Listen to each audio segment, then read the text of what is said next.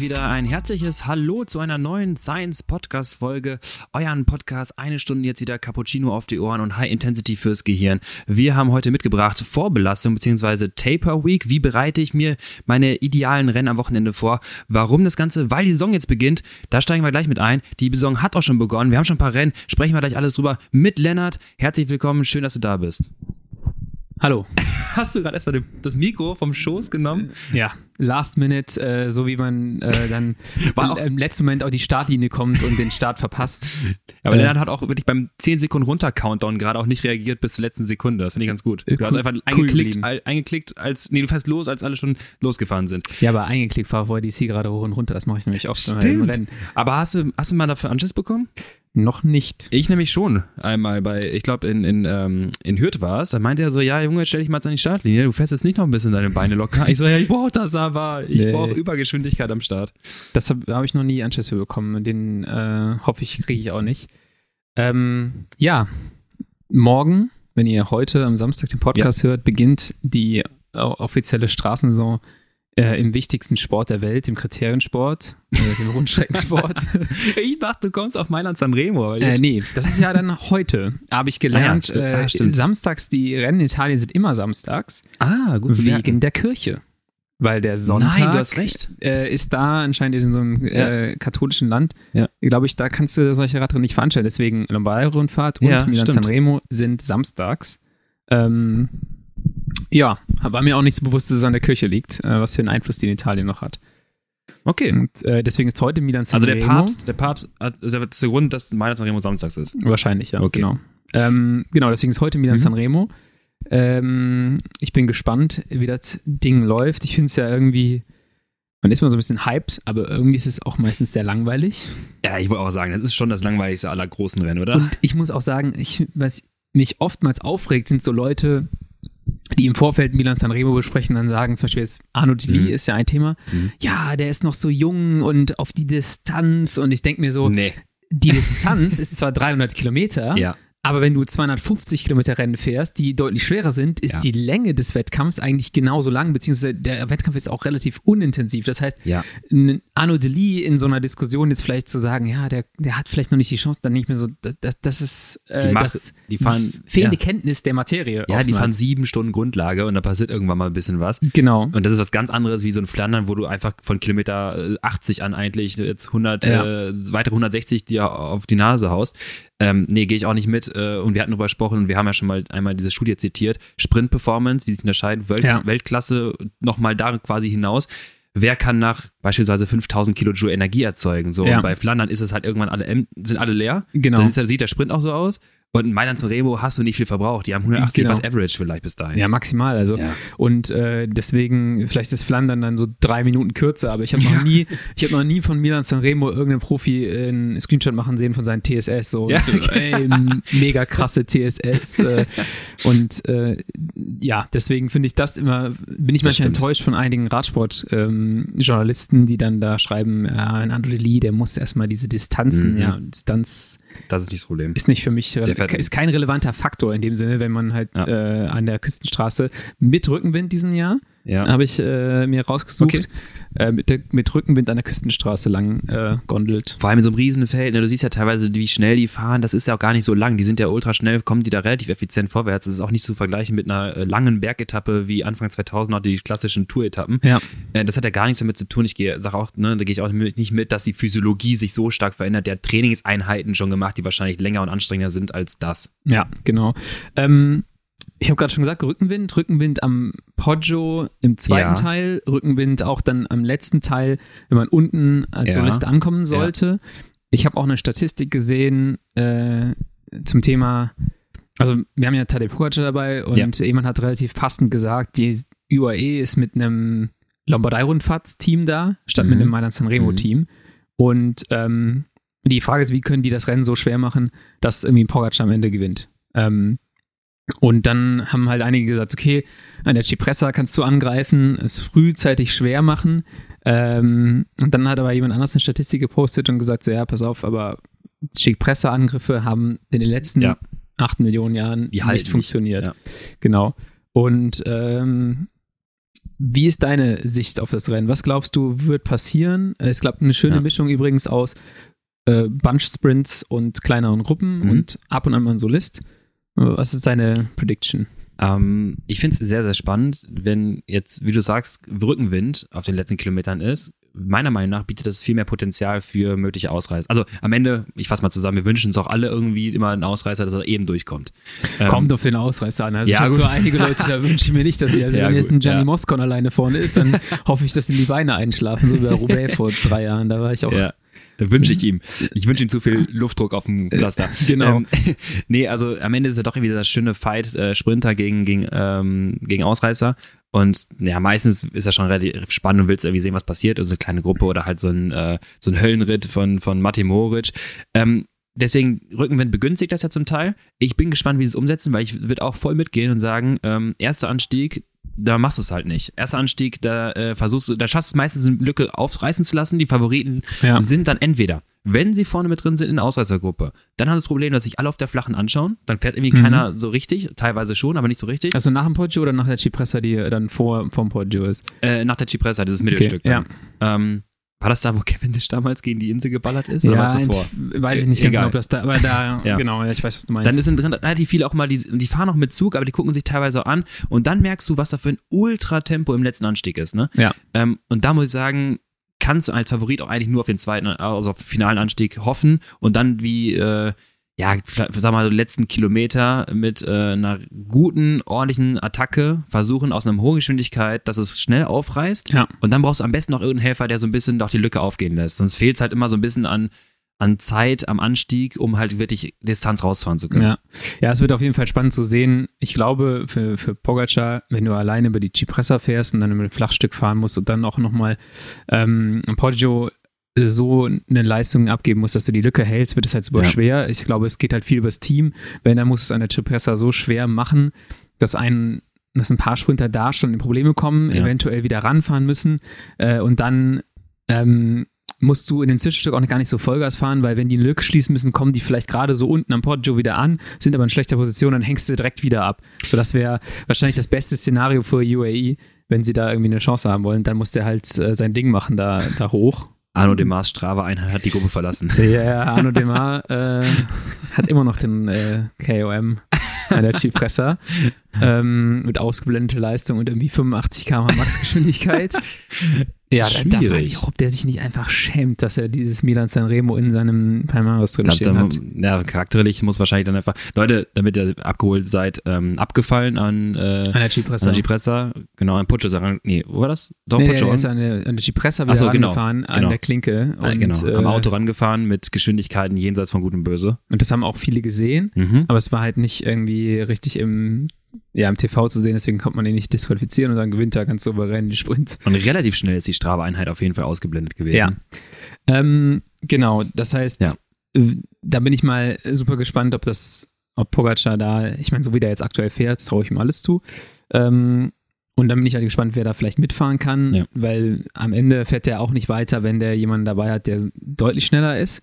Ähm, wenn ein Caleb Ewan einen guten Tag ja. hat, er hat mich jetzt noch nicht so überzeugt dieses Jahr oder hat auch viel Pech gehabt, dass er da einmal von einem, zweimal von einem Fotofinish ja. äh, eigentlich ein vermeintlicher Sieg. Genau. Ja. Und äh, dann ist die Frage, kommt Arno Lee darüber? Mhm. Arno Lee äh, beeindruckt mich immer wieder, äh, wie der so berghoch kommt und alles und ähm, zeigt auch ganz gute Form gerade, ne? Also zeigt auch ganz gute Form, ja. Ähm, lädt, glaube ich, auch mit Powerdaten hoch, super interessant. Äh, mhm. Das könnte halt auch bei jemand sein, den man sich nachher mal angucken kann, wenn er dann ein gutes Finale fährt. Mhm. Ähm, Glaubst du, ihr steht in der Pro Cycling Stats Liste noch äh, Wout van Art, stimmt das? Weißt du's? Äh, ich habe jetzt nichts anderes gehört. Okay, Wout van Art und Christoph Laporte. Glaubst du, die würden auf Attacke gehen oder Wout versucht aus einer kleinen Gruppe heraus den Sprint zu gewinnen? Ja, das habe ich jetzt auch letztens jemanden sagen hören, dass äh, Wout hat irgendwie keine so gute Quote aus einer Gruppe mhm. äh, oder auch aus den letzten Sprints, die er so gefahren mhm. ist. Und ähm, ja, für den wäre es, glaube ich, ganz cool, äh, wenn er irgendwie eine Konstellation schaffen kann, dass er nochmal auf dem Flachstück attackiert und alleine ankommt, weil, boah, ich traue halt einen Pogacar tatsächlich zu, einem Wort von Aert ja, abzusprinten. Das glaube ich auch. Ähm, das hätte ich nämlich genauso jetzt auch gesagt. Ja, Mathieu van der Poel hatte auch, glaube ich, eine ganz gute Quote in dem 1 gegen 1 Sprint, mhm. vor allem, weil es halt ein anderer Sprint aus einer Gruppe ist. Wir haben das, glaube ich, schon mal analysiert bei ja. der, bei der Cross-WM. Und ähm, so Gruppensprints liegen Van der Poel meiner Meinung nach mehr und ja. Van Aert hat halt eher diese Hochgeschwindigkeitssprint, wo er seinen Plateausprint ja, der, der kann ewig halten. Genau, genau, der hält diese Geschwindigkeit einfach. Was bei Lance Remo ganz geil ist, ne? Wenn du in einer Gruppe ankommst. Ja, genau. Also wenn du dann mit, einer, mit einem Feld und einem Leadout ankommst. Ja. Ähm, ja, wird auf jeden Fall super interessant zu sehen, äh, was, da, wird, was da unten ankommt ja, an der Gruppe. Das ne? wird richtig spannend. Also ich, ich, ich fände schon geil, wenn so eine Pogacar, Van der Poel äh, und, und Wout van Aert Gruppe, so eine drei wird, Legenden dann irgendwie oder. Das wird wie Sagan, Kwiatkowski und Ja, genau, und äh, Alaphilippe. Alaphilippe, genau, das und dann ein Dreiersprint, wo ich es auch irgendwie allen zugetraut habe. Ja. Und gewonnen hat am Ende Kwiatkowski, ja. ja. Dem bin ich es am wenigsten zugetraut hätte, ja. glaube ich, in so einem Sprint. Aber der hat auch einen richtig guten Sprint gemacht an dem Tag. Genau, das ist, da siehst du halt auch wieder, ne, in der Hierarchie von der mhm. Sprint, von den Sprintern, die sie ganz unterschiedlich sortiert, aber nach x gefahrenen äh, Kilojoule sieht der Sprint anders aus. Ja, genau, aber das haben wir gerade gesagt, es ist bei meiner Zeremonie nicht so ein Thema, sondern ich glaube halt viel eher halt die Vorbelastung, weil du hast nicht mehr viel Zeit ähm, von, von Poggio bis Ziel. Also ja, okay, das ist ja, wo du mit dem Laktatwert rauskommst. Genau das. Vielleicht auch so, wann du, das ist auch interessant, wie abgewichst du von unten bis zur Ziellinie bist. Weil wenn oh, du ja. die harten Führungen fährst, wo du sagst, ich will hm. hier unbedingt durchkommen, äh, ist dein Laktatwert das, ein anderer, als wenn du sagst, oh, ja, das gut. ging meistens in die Hose, ne? Ja, dann wenn du, wenn da ist halt auch mal die Frage, wann fährt der letzte von denen die harte Führung? Ja. Weil da kommt ja immer der Punkt, wo sie sich alle sicher sind, okay, ab jetzt kann es reichen. Ja. Erinnerst du dich noch an die Cancellara-Krawall-Aktion unten? Ich glaube, der ist so dreimal attackiert ja. oder so. Und dann war da halt auch jemand, da glaube ich in dem Jahr war auch jemand hinten dran, wo ich dachte, so, Junge, das kannst du, kannst nicht bringen, ihn hier jetzt fahren zu lassen. Also ja. leichter gesagt als ja, getan wahrscheinlich. äh, mit dem Moped da. Ähm, ja, also es ist halt, ich finde das halt immer ein richtig geiles Szenario. Unten ja. aus dem Poggio raus und dann die Dynamik. Und dann, dann denke ich mir, voll oft sind das so Leute, das ist das Rennen, glaube ich, womit am meisten gepokert wird. Mhm, so mhm. Leute, die dann denken, so, nö, ich fahre nicht hinterher. Ja, das und stimmt. dann wird er so fahren gelassen, alle gucken sich an und dann siehst du halt so, einige haben noch einen Helfer dabei, der hängt aber auf der letzten Rille, bis der ja. sich erholt hat. Und dann oftmals sind da noch so Situationen, wo ich sage, fahr doch eine halbe Führung, um die genau, Dynamik drin genau, zu halten. Halt die, genau, animier so ein bisschen mit. Genau, und dann, damit die Lücke nicht direkt aufgeht, ja. weil dann kriegt man sie mit dem Helfer, den man vielleicht noch hat, wenn der nochmal mhm. irgendwie 10 Sekunden hat, sich zu erholen, kriegt man die vielleicht nochmal zu. Ja. Wenn du allerdings die Beine hochnimmst und so guckst und sagst, nö, ich fahr nicht, dann, dann ist das auch ein Statement, was halt schnell auf Trotz auch stößt. Dann genau denke das. Ja, fahre ich auch nicht. Ja, fahr, fahr nur halt mit, dass das Ganze so ein bisschen am Laufen ist, ja. weil das ist teilweise, denkst du, boah, die kommen wieder ran, die kommen wieder ran, dann hast du irgendeinen, der hinten sagt, nee, jetzt fahre ich auf einmal, da fährt keiner mehr. Da fährt keiner mehr. Das ist, ich finde das voll Der Abstand ist auf, Entschuldigung, der Abstand ist auf drei Sekunden oder so. Ja. Und du denkst so, das ist dann diese große Linkskurve, wo die Kamera schon die lange Perspektive hat, bevor ja. dann die Rechtskurve kommt und denkst so, die haben ihn doch gleich, wo dieser ja. Drempel da ist. Und dann fährt keiner mehr. Ja, das ist halt, ich finde, da sieht man immer, wie viel Psychologie dahinter steckt mhm. und wie du auch das nutzen kannst, um die Leute bei Laune zu halten, in ja. Anführungsstrichen, sagen, ich fahre eine halbe Führung, du fährst eine halbe Führung, dann geht die Lücke nicht auf. Wenn dann irgendjemand auftaucht und sagt, hey, yo, ich habe noch einen Helfer, der fährt jetzt eine ganze Führung, dann ist der halt vielleicht dran. Ja. Aber wenn du halt sofort demonstrativ sagst, nö, ich habe keinen Bock oder ich fahre hier nicht, dann war es das halt auch. Ihr merkt wieder, hier werden die alten Crit-Tricks rausgeholt für die großen Voltefahrer bei Mailand und Remo. Also wenn wir jetzt gerade quatschen, ihr seht vielleicht parallel schon zu. Ähm, ich bin gespannt, es wird auf jeden Fall ein ziemlich ziemlich gutes Rennen. Ja, das kommt wahrscheinlich komplett anders. genau. Wie immer. Diesmal Attacke schon irgendwie 100 vor Ziel. Ja, das wäre auch, wär auch mal das interessant. Das würde ich aber feiern. Genau. Ähm, ich habe noch. Bitte. Paar, das hast du wahrscheinlich, hast du es gesehen oder du hast ja GP Denain noch nicht geschaut, aber den doppelten Lenkerbruch. Ja. Das von Hugo Was? Hofstetters Bianchi Bike. Ich zeige dir mal parallel ein Foto. Das ist der erste Sturz. Dann hat er ein neues Rad bekommen. Dann stürzt er und dann kriegt er, dann bricht der Lenker einem neuen Rad, der andere Lenker auf der anderen Seite identisch ab. Nein. Und äh, da musst du dich halt mal fragen, was ist da schiefgelaufen? Das ist ja. Böse Zungen würden jetzt sagen, es war der äh, Produktentwickler von Canyon, ne? Nee. ich kenn gab's, ihn nicht. Da, gab's da nicht sowas? Ich kenne ihn nicht, aber da hatten die ja mal, äh, obwohl, ja, die hatten auch Lenker. Ja klar, genau. Lenkerbruch. Ähm, war das Material zu dünn gebaut beim Schalthebelansatz, ja ich meine, ich hätte jetzt auch sagen können, okay, das waren so die ersten Kopfsteinpflasterrennen, aber zum Beispiel GP Summer sind sie gefahren, da ist das, glaube ich, nicht passiert. Ja. Ähm, war auf jeden Fall aber krass der, zu sehen. Ja, der Lenker hat wieder beim, wie beim Cervelo dieses V auch, ne? Das finde ich immer sehr interessant, ja. diese äh, Turbinenbauart da. Ja. Ähm, ja gut, das war nicht die Sollbruchstelle, aber Boah, keine Ahnung. Also kann ich, kann ich wenig zu sagen. Das ist so, eigentlich muss das Material das natürlich auskönnen, aber am Ende wissen wir auch, was das flexen muss, wenn du da über das Kopfsteinpflaster Ja. ballerst. Und dann wird das natürlich getestet, und dann hast du halt natürlich ein Rad, was schon zweimal gestürzt ist, und dann fährst du damit auf Kopfsteinpflaster, du weißt nie, was damit ist. Wenn dann aber das Ersatzrad auch noch bricht, Dann hast Boah. du danach ein relativ komisches Gefühl, glaube ich, wenn Ja, du das nächste Mal in so ein Sprintfinale gehst und denkst, oh, ich ziehe jetzt mal richtig am Horn. Und dann hast du dieses Gefühl im Kopf, wo du dann der Lenker in der, oder ein Teil vom Lenker in der Hand hast. ja, Frag Paris-Roubaix mich, wird richtig motivierend jetzt. Ja, genau, die, die fahren wahrscheinlich irgendwie so einen Stahllenker dann. ähm, Aber das, das, ganz kurz, Ja? das Bianchi Aerobike und dann einfach so einen ganz stinknormalen Alu-Vorbau und so einen So ein Alulenker oben Alulenker. dran. könnte, könnte vielleicht sogar besser aussehen. Du, äh, unsere Kombis äh, sind sehr gut verarbeitet. Wir haben ja alle die, die Alu-Vorbau, oder beziehungsweise Carbon-Vorbau mit Alulenker. Ähm, ja, kann, kann auch stabil gehen, ja. Würde ich auch sagen. Ähm, ich habe noch hier eine geile Statistik gesehen.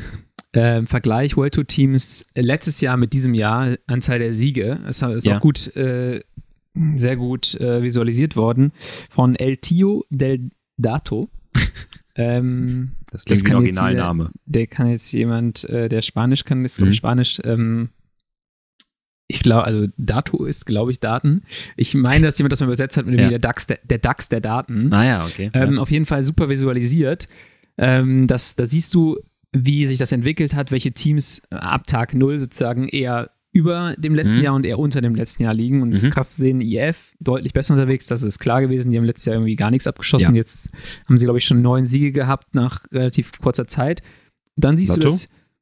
Erzähl weiter, Entschuldigung. Ja, und dann siehst du, dass UAE sogar unter Paar ist. Letztes Jahr hatten die noch mehr Siege zu dem Zeitpunkt. Ja. Jumbo Visma ist aber ähm, zu dem Zeitpunkt, wo ich den Screenshot gemacht habe, das war äh, am Montag, äh, hatten die acht Siege mehr als letztes Jahr. Das heißt, Boah. die sind noch deutlich dominanter. Ineos ist bei 0, äh, Suda Quickstep bei minus 1, obwohl sich das dann auch wahrscheinlich wieder geändert hat durch Mhm. einen überragenden Tim Melier Hm. der jetzt wirklich extrem gut fährt. Und so die großen Verlierer bis jetzt, oder der größte Verlierer, äh, Bora Hansgrohe mit minus vier. Da hatten sie letztes Jahr zu dem Zeitpunkt vier Siege mehr. Ja, war letztes Jahr Schachmann Paris-Nizza oder vor das Jahr, ne? Davor. Gute Frage. Er hat auf jeden Fall zweimal gewonnen. Ja. Hintereinander. Ähm, Da fehlen echt ein paar Siege. da fehlen ein paar Siege, die kommen jetzt so langsam. Ähm, Lennart Kemner ist ja recht gut unterwegs. Äh, bin ich mal gespannt, äh, was da beim Giro geht. Sind im Zeitfahren auffällig besser, haben jetzt auch äh, neue Cockpits für die Zeitverräder. Ähm, also nicht die Standard-Cockpits, sondern die angepassten. Ich müsste nochmal nachgucken, wer die, wer die produziert hat. Ich glaube, es ist ein holländisches Unternehmen. Äh, ich glaube, Speedbar Speedbar. Ja. NL. Ja. Ähm, genau, das heißt, da haben sie sich relativ viel Mühe gegeben und ich glaube auch gehört zu haben, dass die Anzüge besser geworden sind. Was halt Okay. auch mal ein Riesenthema ist, weil äh, ein Anzug kann tatsächlich mal 20 Watt ausmachen bei 47 km/h und ja, Ja. das ist schon eine Ansage. Und äh, keine Ahnung, korrigiere mich, aber äh, in den letzten Sprints hat man jetzt wirklich wenig von denen auch gesehen, wenn wir über die Hochgeschwindigkeiten sprechen. Ähm, Ja. Da weiß ich gar nicht von Poppel Bennett, wie sind die so gerade? Wir haben ein Rennen gewonnen, äh, erste Rennen, das wir gefahren sind, Ja. äh, Tour, äh, oh, ich verwechsel immer San Luis oder San Juan. Ich glaube, es mittlerweile heißt die San Luis. Das in Argentinien. Argentinien haben sie die erste Etappe gewonnen. Ähm, danach kein Rennen mehr gewonnen, glaube ich. Mhm. Sind ein paar Mal Zweiter gewesen.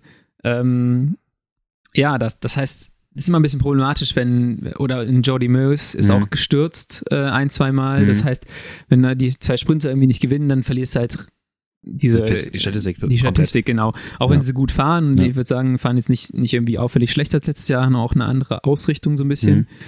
Ähm, ja, ich bin einfach mal gespannt, wie so diese ganze Giro-Periode läuft. Ähm, da haben sie eigentlich ein gutes Team. Wart ab, beide, Van Poppel und Bennett bei Meinerz und Remo am Start. Nachher gewinnt Bennett das Ding und wir haten gerade über. Äh, Ja, haten nicht ab, aber wir, wir kritisieren gerade die Statistik und Ja, äh, ich glaub- merken an.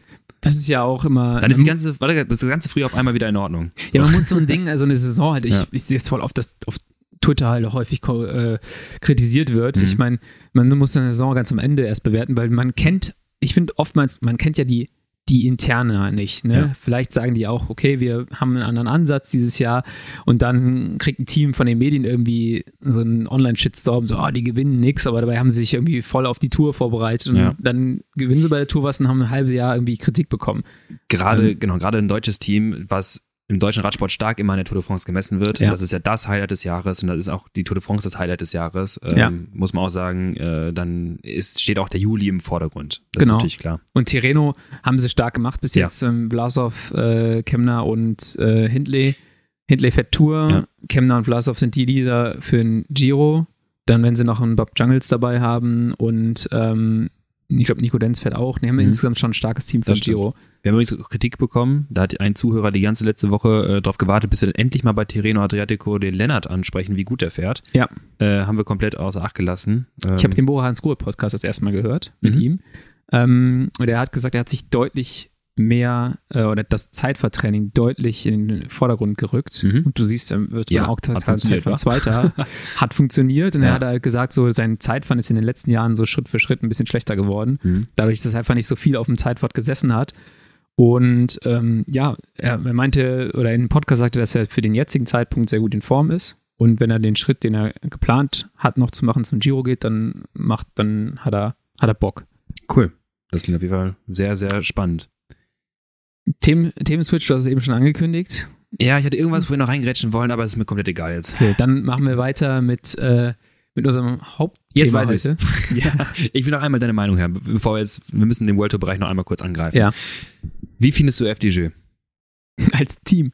Ja, nicht generell, sondern so gerade die jüngeren Fahrer ich habe das Gefühl, ähm, gerade was, was die, was die Nachwuchs, äh, die neuen Fahrer jetzt anbetrifft, so, äh, was muss ich kurz die Liste raussuchen, damit ich sie komplett daneben lege. Aber ähm, gerade äh, mit, mit Jungs wie Lenny Martinez, später Roman Gregoire, äh, PT und habe ich letztens gesehen, dass er aktiv gefahren ist, Sammy Sam Watson. Watson ja. Ich finde, da kommt irgendwie so eine. Das ist eine richtig kranke Truppe. Genau, so eine riege Nachwuchsfahrer. FTG immer so ein bisschen in so, das ist so mal irgendwie so ein bisschen dabei, ja, und die haben richtig gute Fahrer, klar. Aber äh, da war immer auch so das Gefühl, ja, die sind nie so richtig am Schirm. Aber ich finde, gerade was so Alter 19 bis 22 oder 23, 24, haben die richtig viel Potenzial die nächsten Jahre, wenn das da so ja, weitergeht. Das war, das war halt auf jeden Fall abzusehen. Ich glaube, das hm. trifft jetzt die meisten Zuschauer irgendwie, wird das jetzt, für die meisten wird das irgendwie sichtbarer. Ja. Äh, die haben ja seit drei, vier Jahren schon mit das beste Conti-Team. Der, ja. der Grund auch, warum das Conti-Team gut funktioniert, ist, weil es ein französisches Team ist und du Gehälter zahlen musst. Die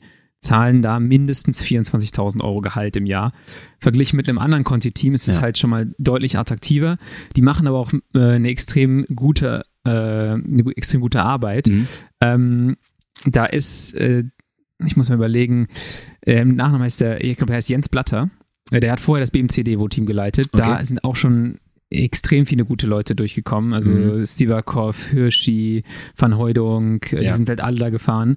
Und äh, der stellt die Leute zusammen und die haben immer, letztes Jahr, die haben jetzt, glaube ich, sieben Leute aus dem Conti-Team sind von der Saison 22 auf die Saison 23 in die World Tour gegangen ähm, ich glaube, sechs oder sieben dann in das World Tour Team. Ja. Und Jensen Plowright ist auch noch zu Alpecin de Koenig gegangen. Also das, diese ganze Truppe ist letztes Jahr, also ich war ja mit Leopard viel unterwegs, ja, auch in dem, in dem Bereich. Das war eine richtig krasse Truppe. Die haben ja. richtig oft die, die Rennen voll auseinandergefahren. Und äh, ja, gut, bei, bei Martinez, Gregoire äh, wundert mich gar nichts mehr. Die, ja, gut, fahren die, halt, die Stats zeigen ja schon ultra Die fahren halt Werte. richtig, richtig gut. Ja. Und äh, Sam Watson ist schon immer auch richtig geil gefahren. Der fährt ein bisschen, manchmal ein bisschen zu. Sam Watson fährt mega oft alleine vor dem Feld. Knockere Kurse. Knockere Kurse, genau. Ja. Ähm, das hat Sam Watson letztes Jahr auch schon häufig gemacht. Und du siehst, der hat den Motor, aber vielleicht mhm. würde ich mir empfehlen, ab und an mal zu sagen, okay, ich gucke mich um, ich warte und nehme mir noch zwei, drei Leute dazu und fahre ja. dann mit denen, weil ja.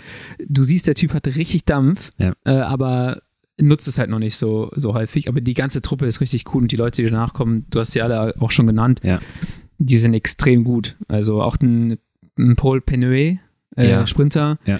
Äh, für den ist auch schon ein paar Mal gefahren worden, der ist extrem schnell und äh, ja, das, das machen die echt gut und das wird denen auch extrem helfen. Und das ist so ein bisschen, was ich, worauf ich hinaus wollte. Äh, nicht die alte Riege, klar, sondern halt wirklich diese jungen gut, Fahrer. Die auch extrem gut. Ne? Ja, die, die, die jungen Fahrer, die jetzt gerade da nachkommen, ähm, das finde ich halt ultra spannend, einfach was da für für Talente, äh, gerade in diesem ne, Anfang 20er Bereich. Ja. Ne, mit Lenny Martinez 19 Jahre. Der ähm, Papa war übrigens Profi bei Age Dessert. Ähm, ah, ja. Den kennen die meisten auch noch. Ich muss jetzt überlegen, wie der Vorname ist.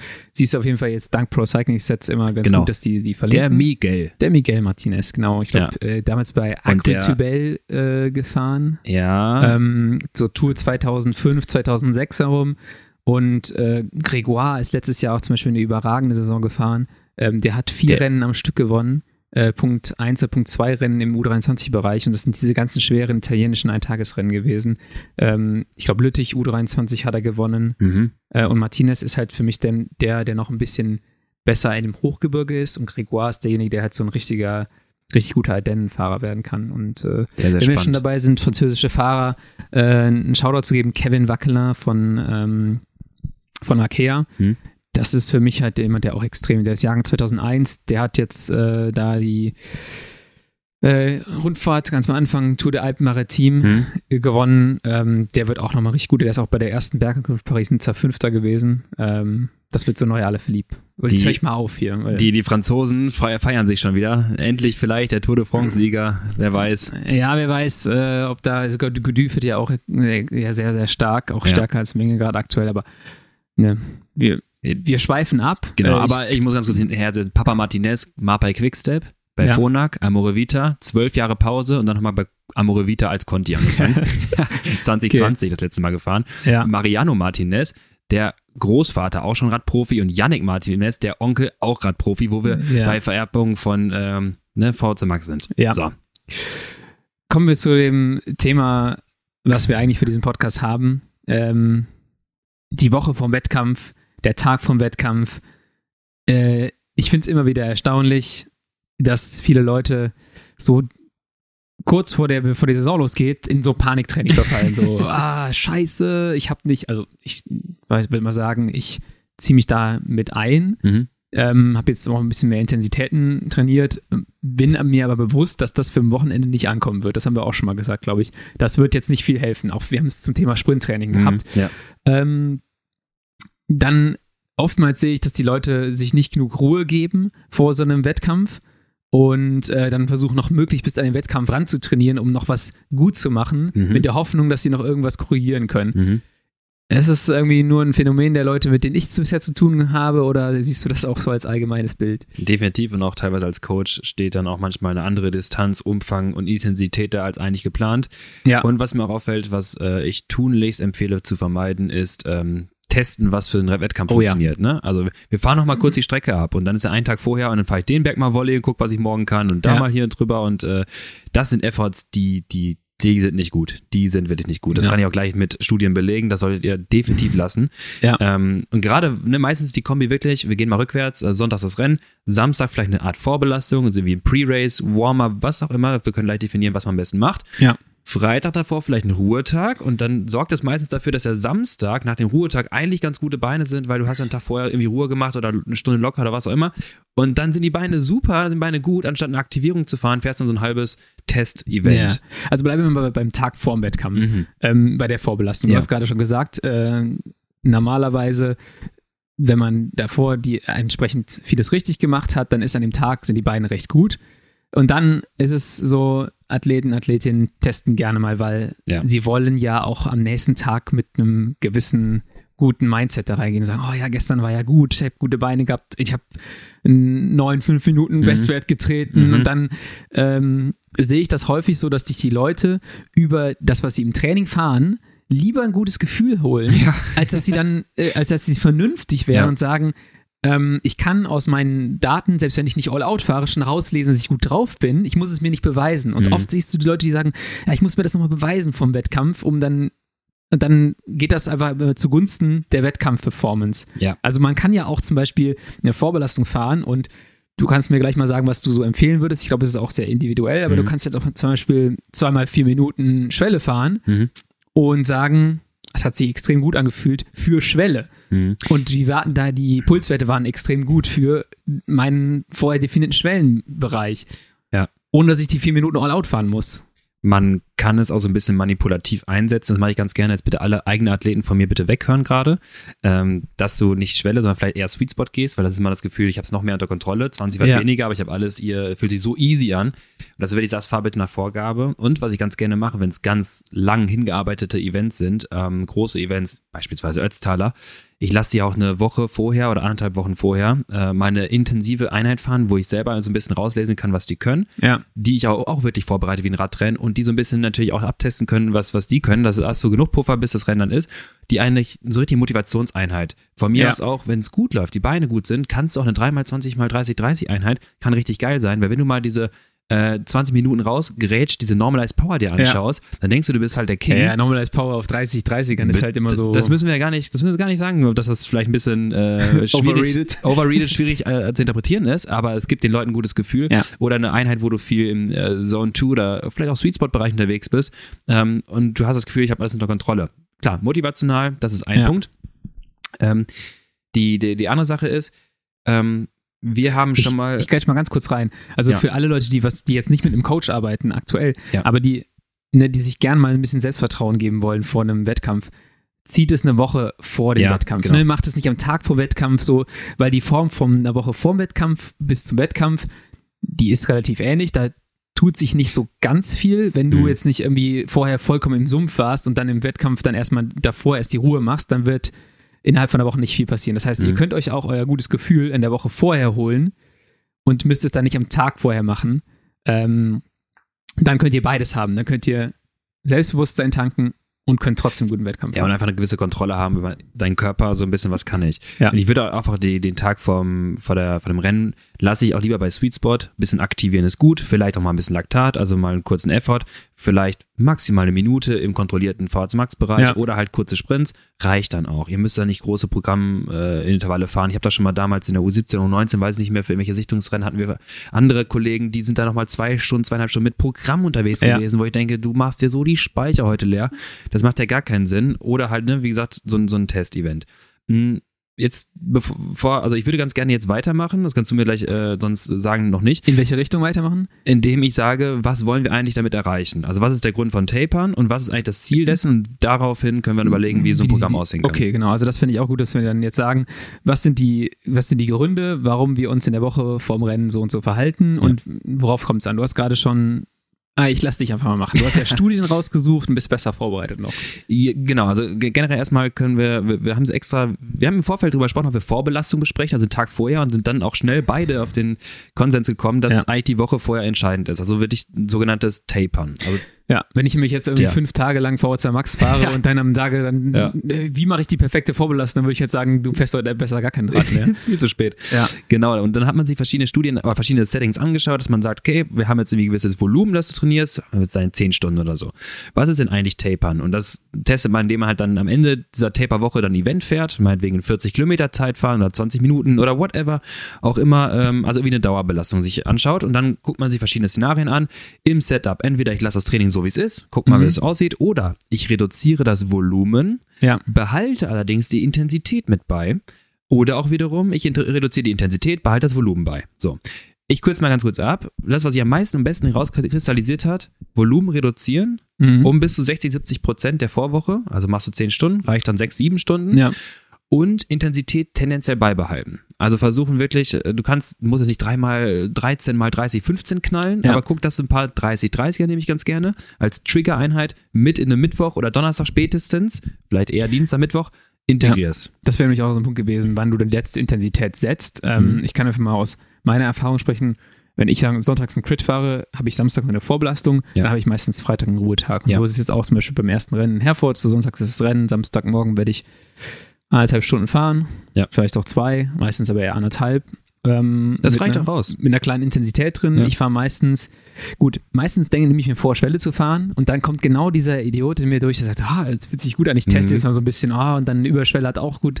Dann nimmt man sich nochmal so ein bisschen dieses Gefühl für den Wettkampf mit. Da war ich früher sehr schlecht drin, vernünftig mhm. zu bleiben. Jetzt geht es halt schon ein bisschen besser, weil ich sage, ich kann es wie eben gesagt, aus meinen Daten vorher ablesen und muss mir nicht dieses extra bisschen ähm, Motivation oder Selbstbewusstsein aus dieser letzten Einheit holen. Du kannst vielleicht auch anders machen, dass du sagst, statt Sweet Spot und Schwelle, wo ich ja schnell latent dazu hingehe und sage, oh, guck mal, heute ist aber 30 Watt mehr Schwelle, ja. dass du sagst, ich mache vielleicht Intensitäten, also 30 Sekunden, eine Minute dieses Lactat Clearance Training, wir gehen ja. richtig intensiv und dann suche ich mir eine Intensität wie Fatmax, wo ich wirklich bewusst merke, ich baue hier Laktat ab. Und auf einmal ist es dann auch motivierend, dass du auf den Powermeter schaust, ey, ich fahr 240, baue Laktat ab. Geil. Ja. So, und ja. das ist so ne, ein anderer Ansatz. Da musst du auch nicht mehr weiter hochgehen, sondern du willst halt spüren, wie du bei Standgas fahren dich erholst. Ja. Und das ist auch eine Art Motivation.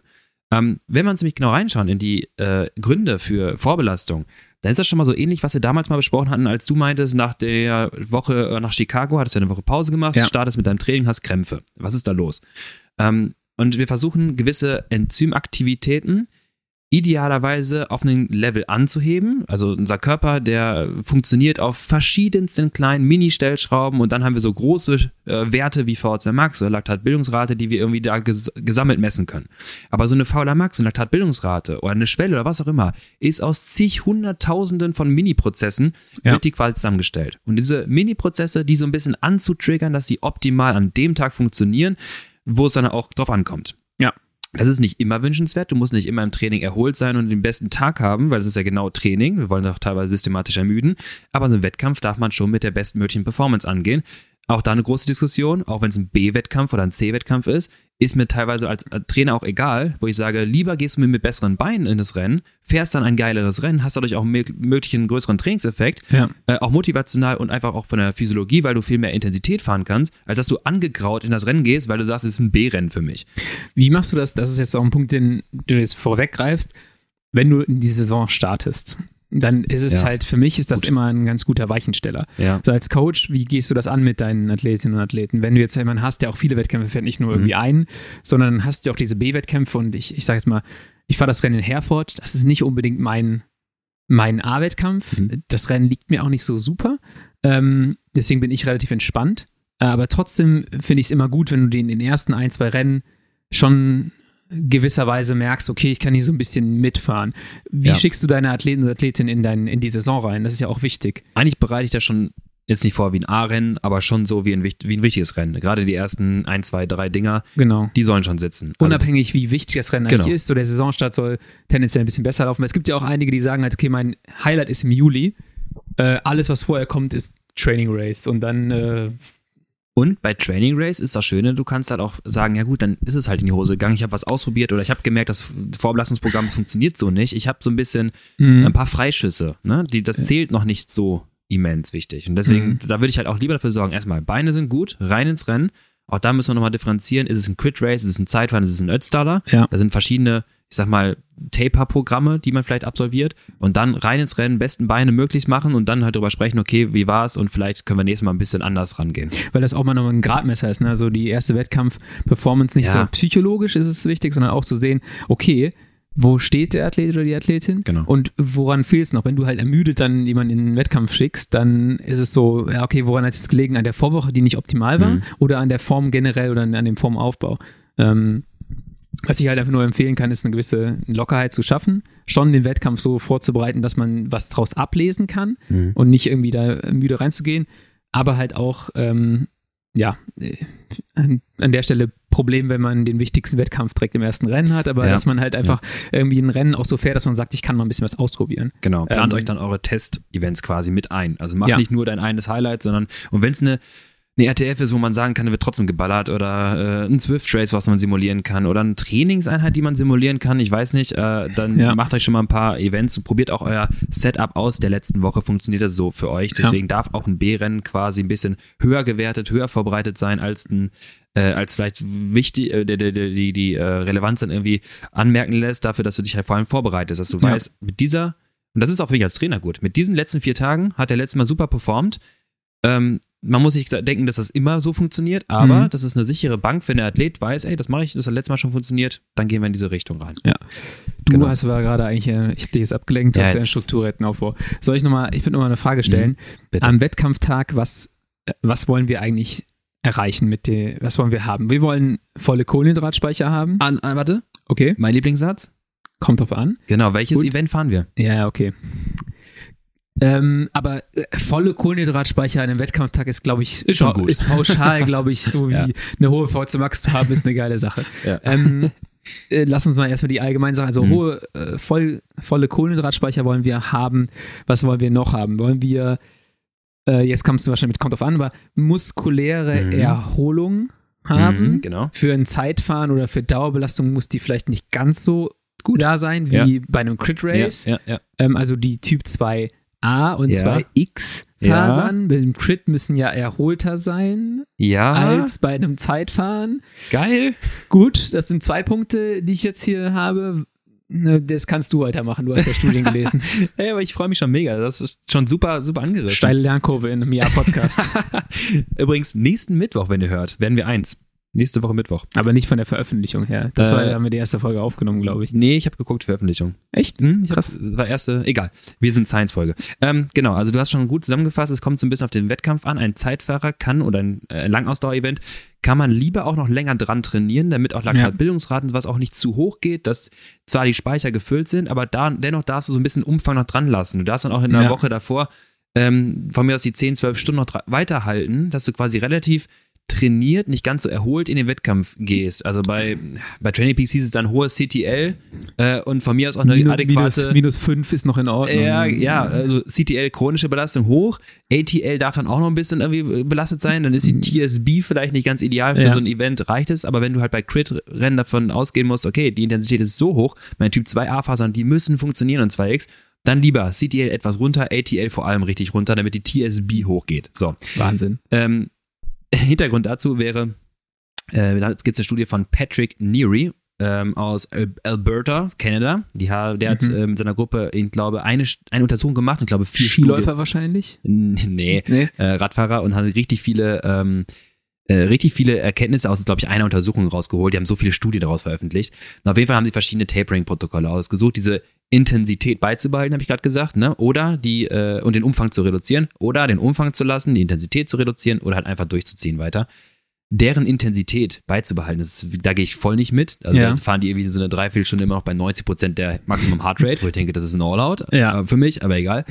Ähm, und da sieht man, dass zum Beispiel die Gruppe der reduzierten Umfangswoche, Intensität trotzdem beibehalten.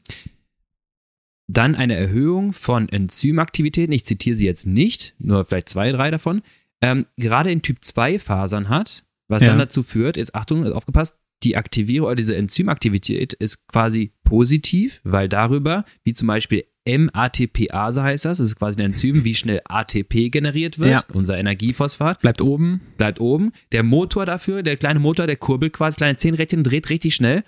Und wenn du das halt ermüdest, wie durch so ein Hit-Training, dreht das nicht mehr so schnell. Ja. Das heißt, ATP wird nicht so schnell generiert. Und das ist dann die temporäre Erholung oder bestmögliche Vorbereitung deiner Typ-2-Fasern für sowas wie ein Crit-Race. Okay, ja zu hohe Aktivität übrigens, wenn du das misst, auch nicht geil für sowas wie ein Zeitfahren. Das heißt nämlich, dass du viel Typ 2, 2x-Fasern benutzt, viel Laktat produzierst und deine Schwelle sich etwas reduziert. Ja. Deswegen ist es auch abhängig ein bisschen von der Belastung.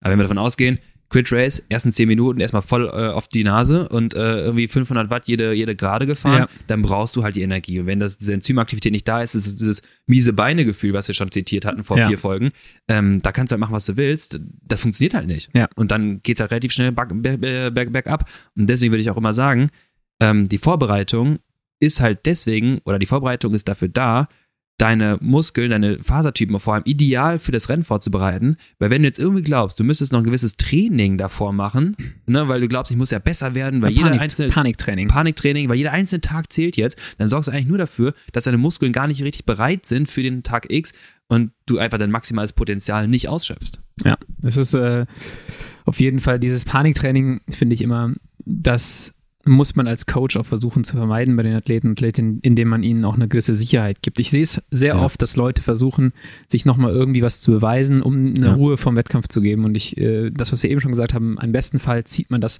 eine Woche vor, den, vor dem Wettkampf und ähm, dann müssen die auch nicht so wie, ich hatte jetzt wieder einen Teamkollegen, der VC Max Intervalle letzte Woche gefahren ist mhm.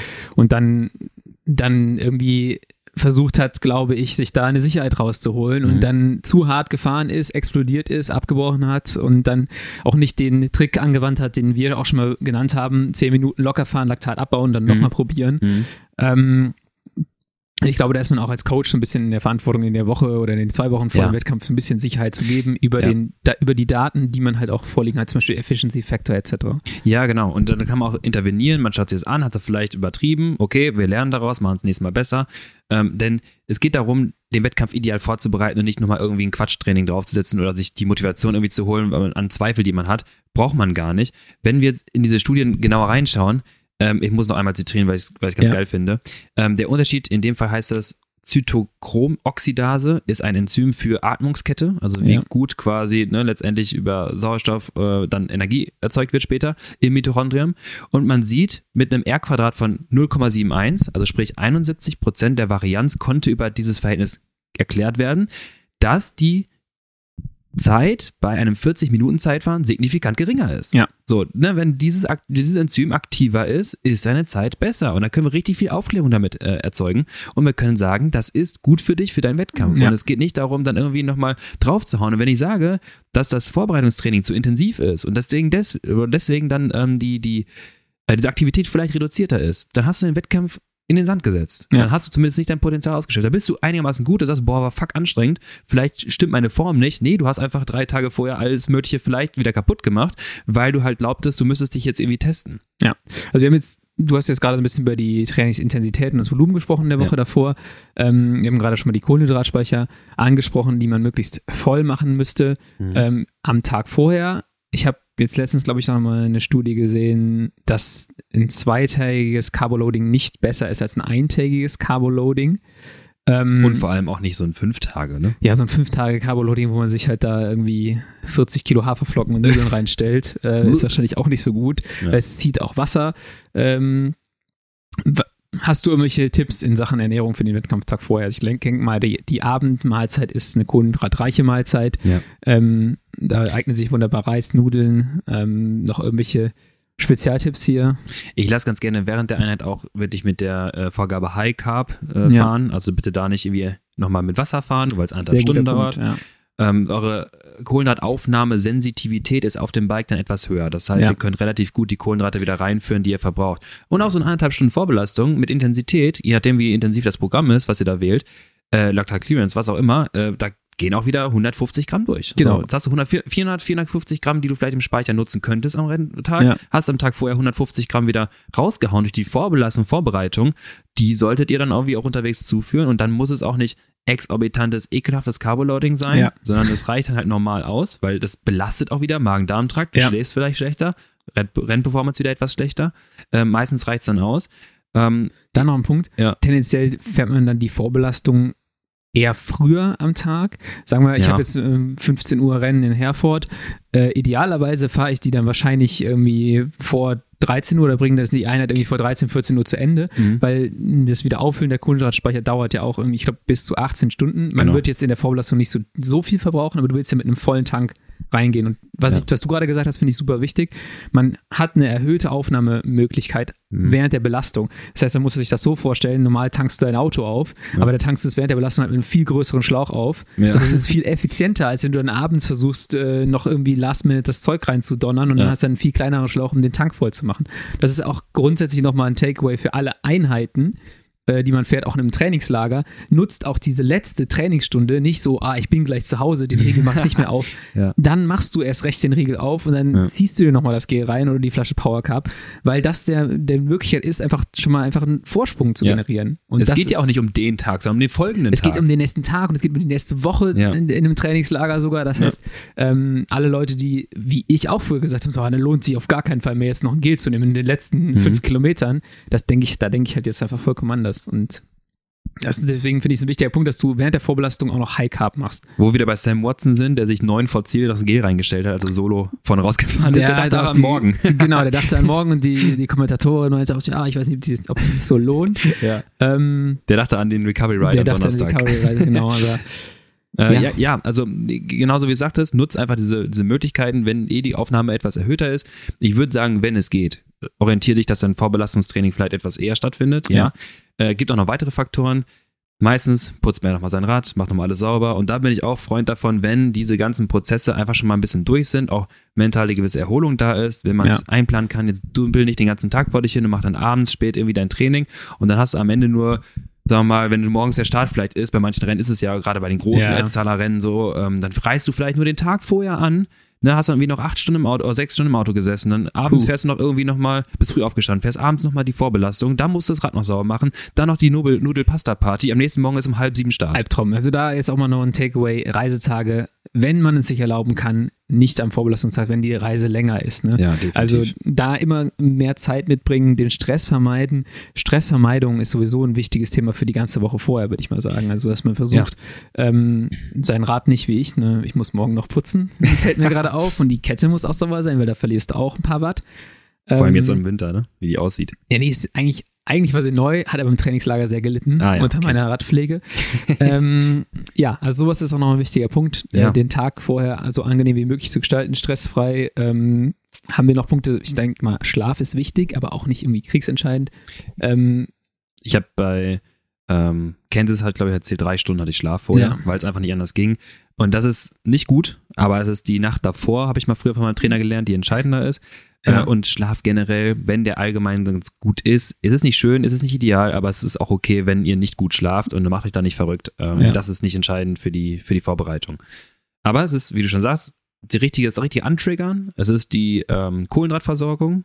Es ist die Organisation drumherum, ja. die einfach stimmen sollte, damit ihr nicht wie du beim ersten Rennen, wo wir in Belgien gefahren sind, oh Gott, wo du da ankamst, jo, eine halbe noch? Stunde zu spät zum Treffpunkt, die ganze Karre dreckig, weil du am Tag vorher irgendwas in äh, Holland abgefahren bist oder in Belgien.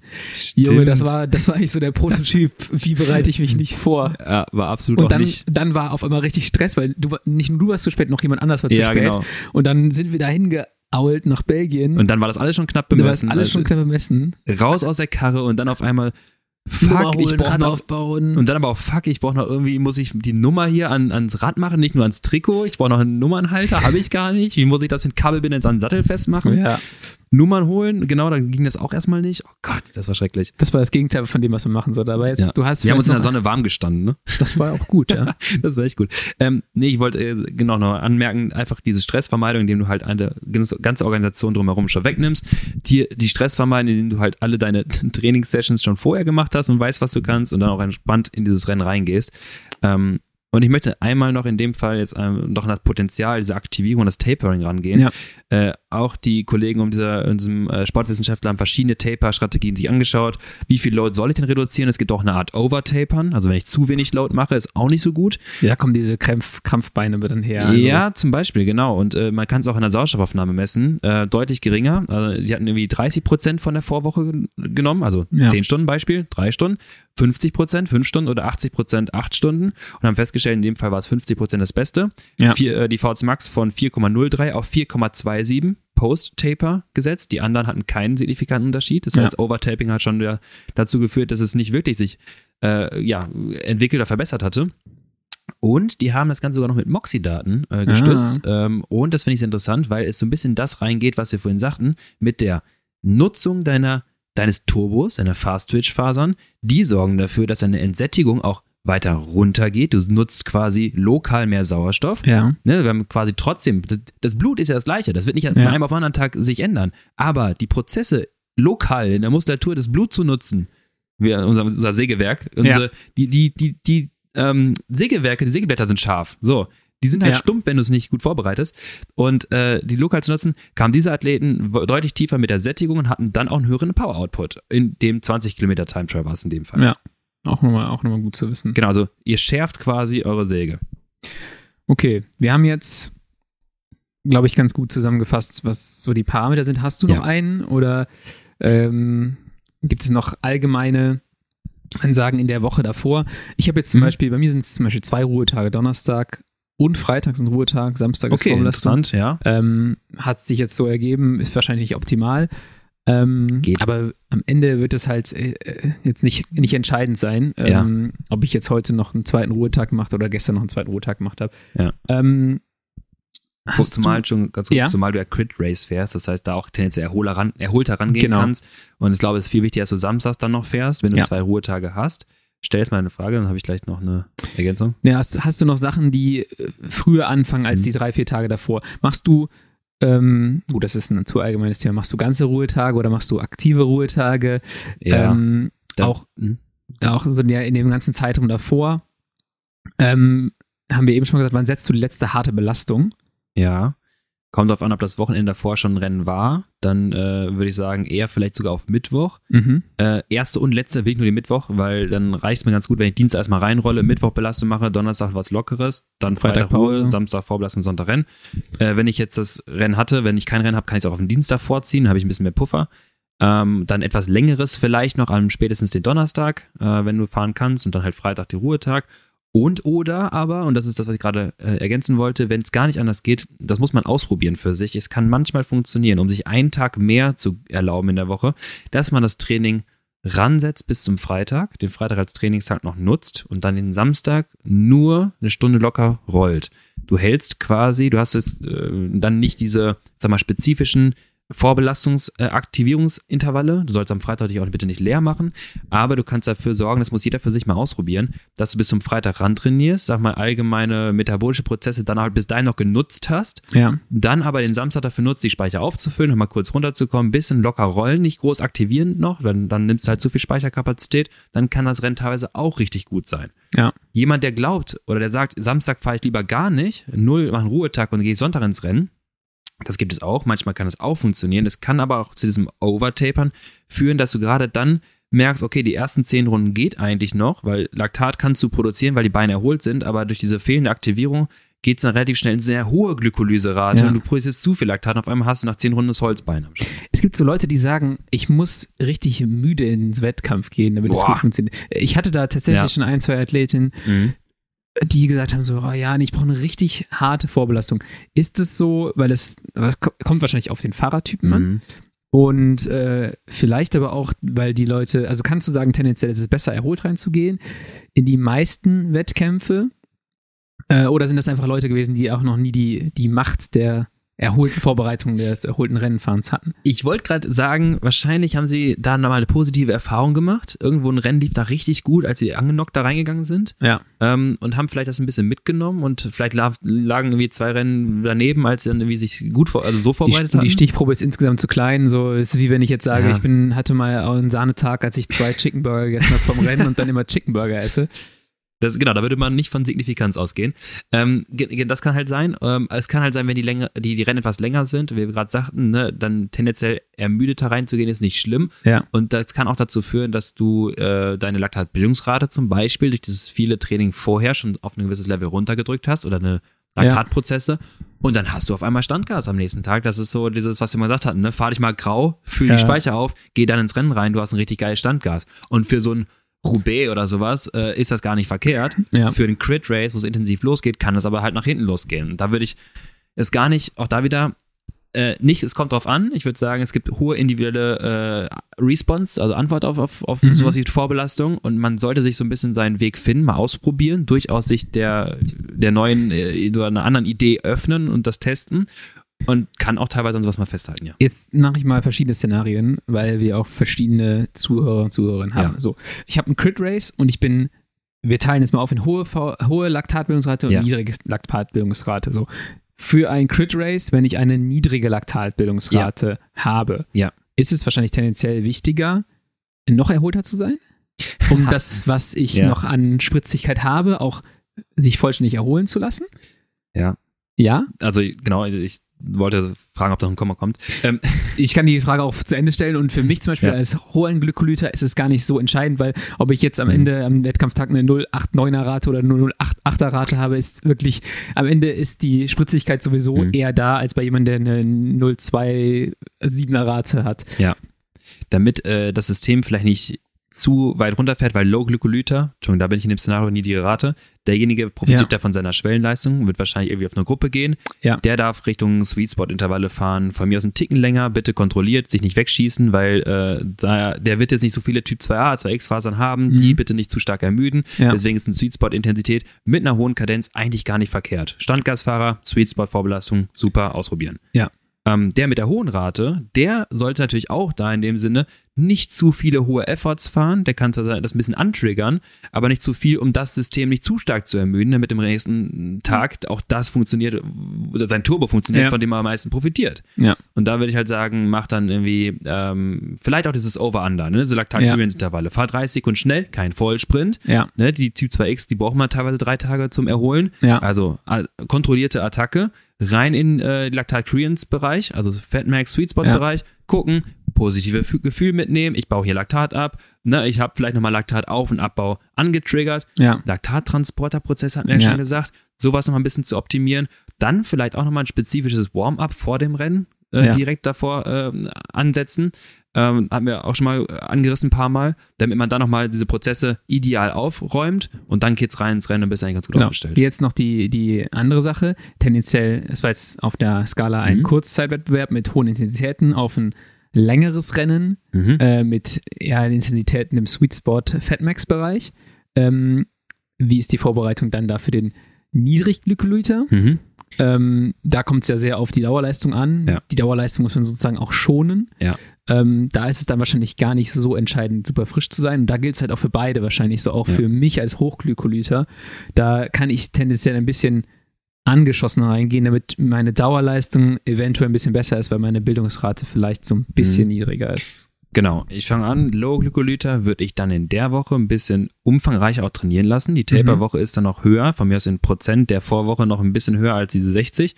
Ähm, der wird nämlich mit viel Umfang gut zurechtkommen. Der hat ja. da kein Problem mit, der verbraucht nicht zu viele Kohlenhydrate, der ist sehr sparsam. Den würde ich auch nicht zu intensiv belasten wollen. Wenn du den Umfang ja. hochhältst, dann guck, dass du nicht zu viel Intensität hast.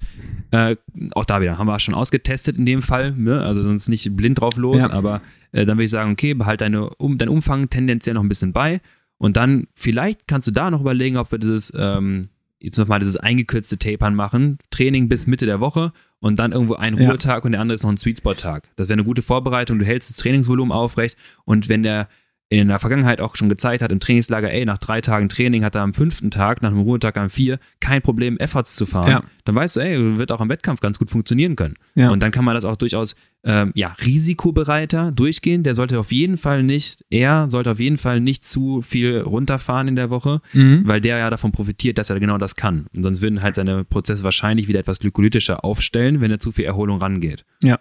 Dann gehen wir auf die hohe Rate.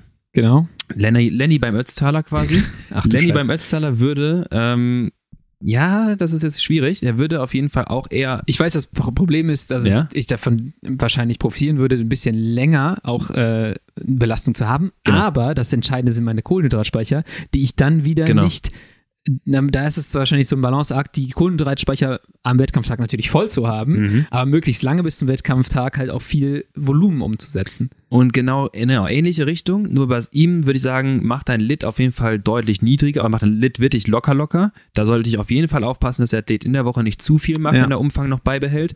Du profitierst von den Umfängen, du profitierst von dem kalorischen Load, den du da erzeugst. Auch da wieder ähm, wir brauchen dein Fast-Twitch-System nicht antriggern, du brauchst es für einen Ötztaler nicht.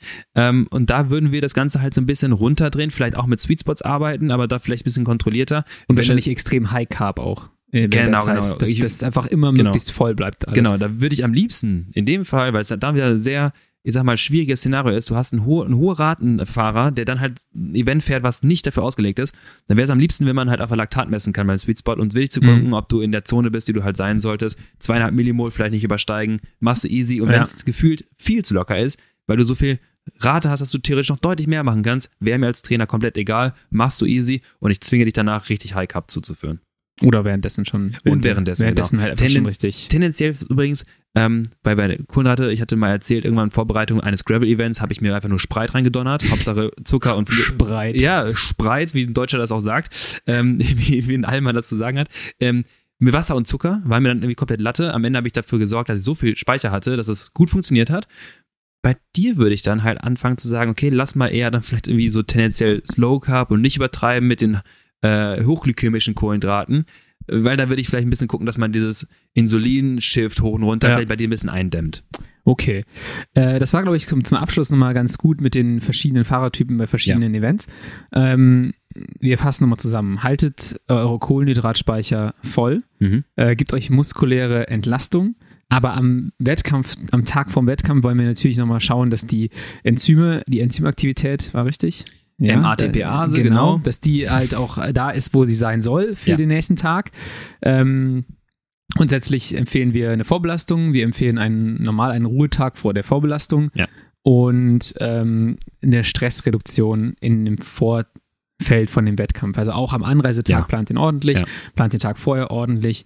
Und das sind so die hm, Haupt-Takeaways vielleicht für diese, für diese Folge zum Thema die Woche vor dem Wettkampf, der Tag vor dem Wettkampf. und Vorbelastung, genau. genau.